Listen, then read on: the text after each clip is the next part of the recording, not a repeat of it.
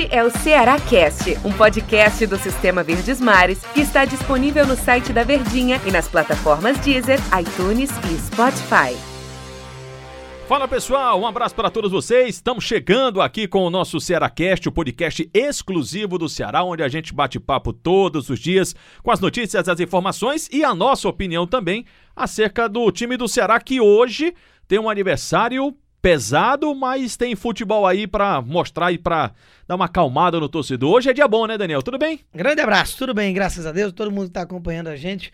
Hoje tem mais uma rodada do Brasileirão e um primeiro confronto que a gente pode dizer assim que é aquele cascudo de Série A mesmo de Campeonato Brasileiro. Lembrando sempre que tem aquele, aquele, aquele cenário, né, Daniel, de que você tá jogando sem a presença da sua torcida, vai ter que se acostumar com isso.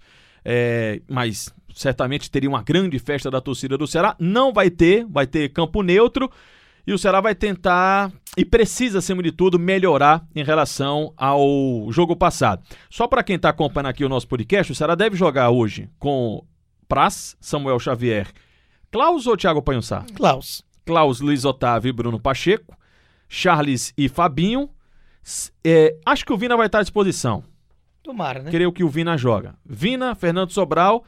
Acho também que Leandro Carvalho vai estar à disposição. Leandro Carvalho e Clebão, Daniel. É que no papel, assim, realmente no. Nem no papel, na verdade, mas dentro de campo, são os jogadores que mais têm feito valer realmente o merecimento dessa titularidade. É o time base campeão da Copa do Nordeste, o time que você tem um Sobral de um lado no ataque, por exemplo, que não é um, um grande primor ofensivo, mas o que ele tem feito na questão da marcação e no padrão tático tem realmente o transformado no principal, talvez até, jogador do Ceará nesses últimos jogos. E o Leandro Carvalho, infelizmente, a condição física parece que atrapalha demais, mas quando o cara quer jogo, quando tá bem, ele tem condição de decidir uma partida e é sim um titular nesse ataque.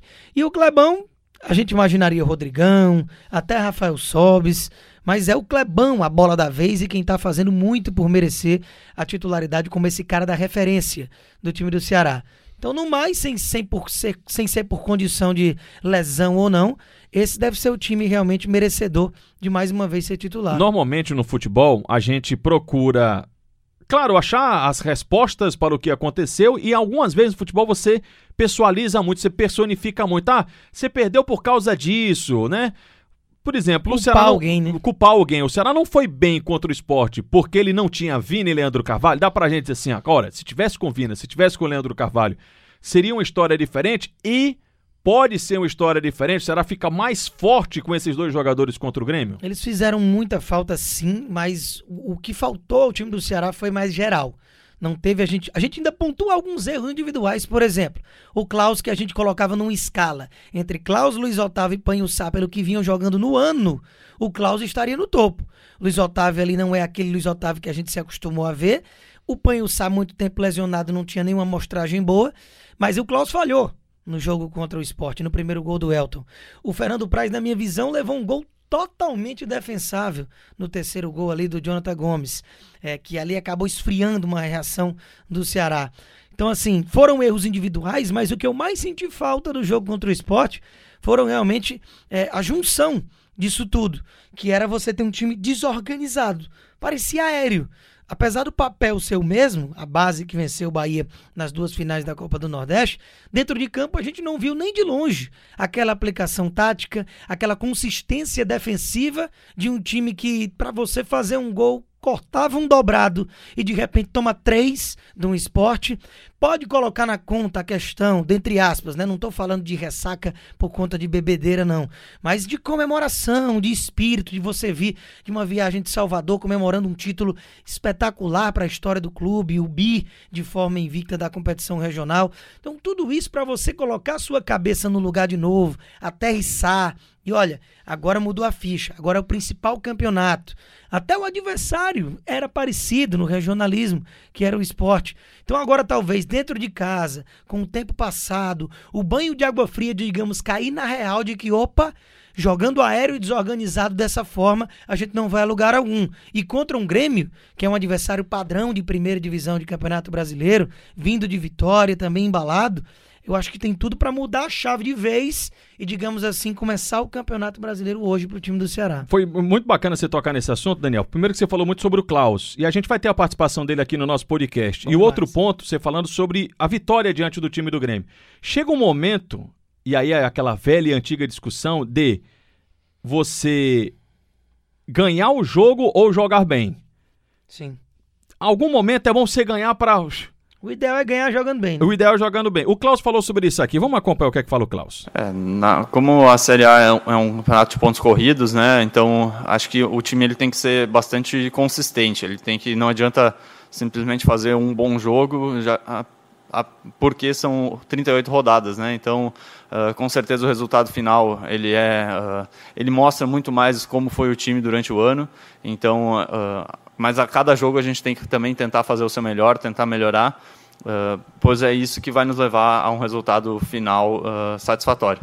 Pois é, é, na linguagem do Klaus deu para a gente entender, né? O que é que ele, o que é que o Ceará pretende fazer e sabe da importância desse jogo contra um time, Daniel, que é engraçado o Grêmio, né? O Grêmio, ele, se você olha por papel, não chega a ser aquele time de que, oh, não é nossa. é assustador, né? Não, mas é muito do dedo do Renato, né? Ele, o, o, o Grêmio joga muito bem, vem de uma vitória um time que vai brigar certamente na parte de cima da tabela. Sem dúvida nenhuma, o time do Grêmio, eu estava inclusive vendo o provável time que a gente já começou a especular aí no, nos sites, setoristas, né, que acompanham o clube do Grêmio, deve vir mais ou menos com um time que o Ceará já sabe. Não tem mais o Everton Cebolinha negociado com o time do Benfica, o que é uma baixa grande que já se acostumou aí, pelo menos há três anos, tá com o Everton frequentemente sendo o cara da equipe. Mas tem o PP, que não tem a cancha do Everton Cebolinha, mas características parecidas e que tem muito talento. E é, acredito, o jogador a se ficar de olho, na, pra, pra, com capacidade de quebrar linhas desse time do Grêmio.